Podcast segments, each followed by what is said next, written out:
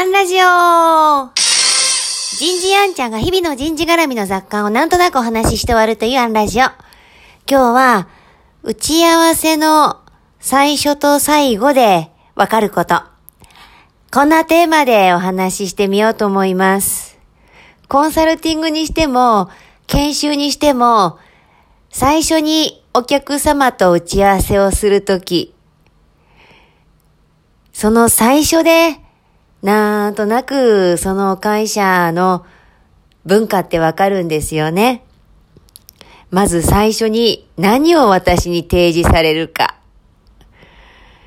いきなり研修の話をし始めて、去年はこんなことやって、でも去年の先生はこんなところがなんか不足があって、だからお願いしたいって言いながら、いきなり去年の先生のレジュメを見せる会社もあります。もちろんそういう場合は、その先生の著作物ですから、おそらくご許可を取られていないでしょうし、えー、丁重に、えー、レジュメの中身を頂戴することは、えー、お断りをして、何が不足なのか、えー、何を期待されていたのか、それはその先生に伝えられたのかというヒアリングをするにとどめます。でも、長くお付き合いしているお会社に限って、ここ共通なんですよね。新入社員研修一つ受託するにしても、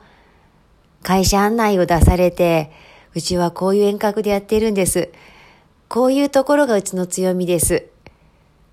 5年後、10年後、こんな会社になっていきたいと思ってるんです。こんな組織図です。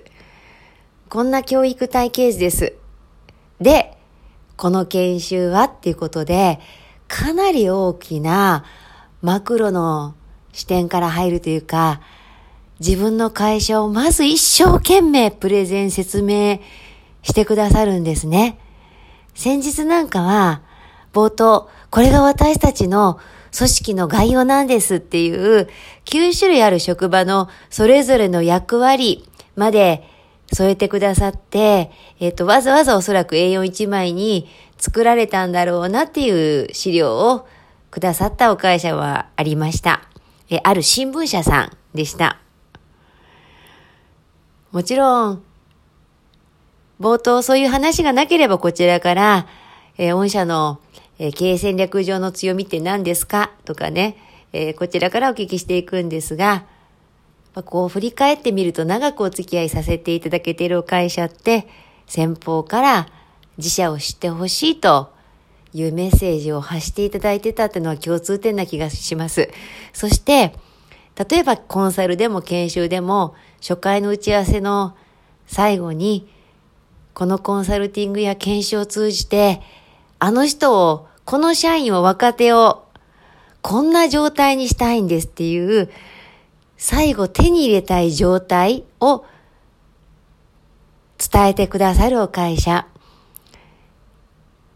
イメージなさってるんでしょうね。最初と終わりって、ものすごいその会社のキャラクターが出るんですよ。まあ次回も込めてですけれどもね。次回もお楽しみに。